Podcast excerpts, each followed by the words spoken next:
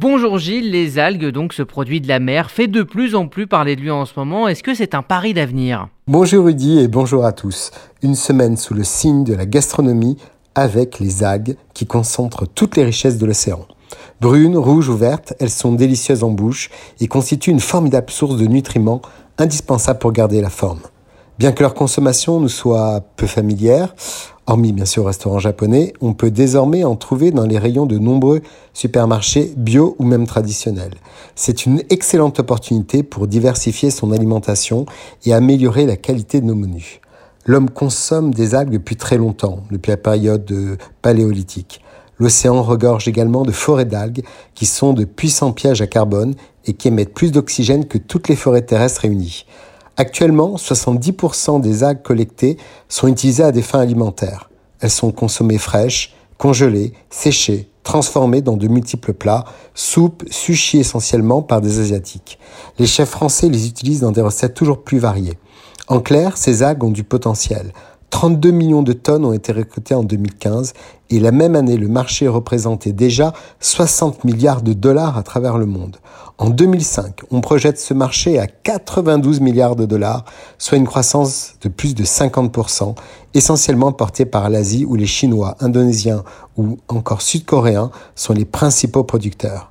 Mais ce marché reste encore faible face à celui du soja qui produit 330 millions de tonnes annuellement. Alors Gilles, quels sont les autres avantages notables de ces algues? Oui Rudy, ces algues sont une bonne réponse aux deux challenges contemporains de l'humanité, la sécurité alimentaire et la préservation de l'environnement.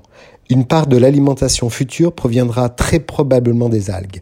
Ce sont des ressources renouvelables, peu toxiques, elles n'ont pas besoin d'eau douce, leur culture ne nécessite pas de gros investissements, mais surtout de la main-d'œuvre, donc très pertinente en production pour les pays pauvres. De nombreuses startups, et notamment israéliennes, comme Algotech, se sont engouffrées dans ce marché dont les produits dérivés ont une forte valeur ajoutée.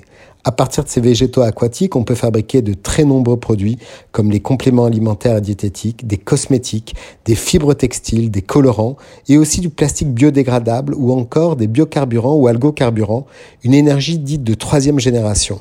Autre exemple, l'agar-agar obtenu à partir d'une certaine espèce d'algue qui a un pouvoir gélifiant et de multiples usages dans l'industrie alimentaire ou pharmaceutique et qui coûte jusqu'à 500 euros le kilo.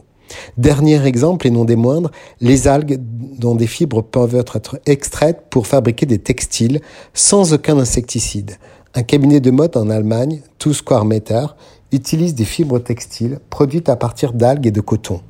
L'Union européenne soutient également les initiatives dans le domaine des algues avec le projet Sea Colors qui propose l'usage de teintures naturelles avec une nouvelle gamme de, de, pigments provenant de la culture de ces végétaux. Bref, nous allons tous investir en ce joyau de la mer qui va marquer certainement les plages de notre été. Très bonne semaine à tous.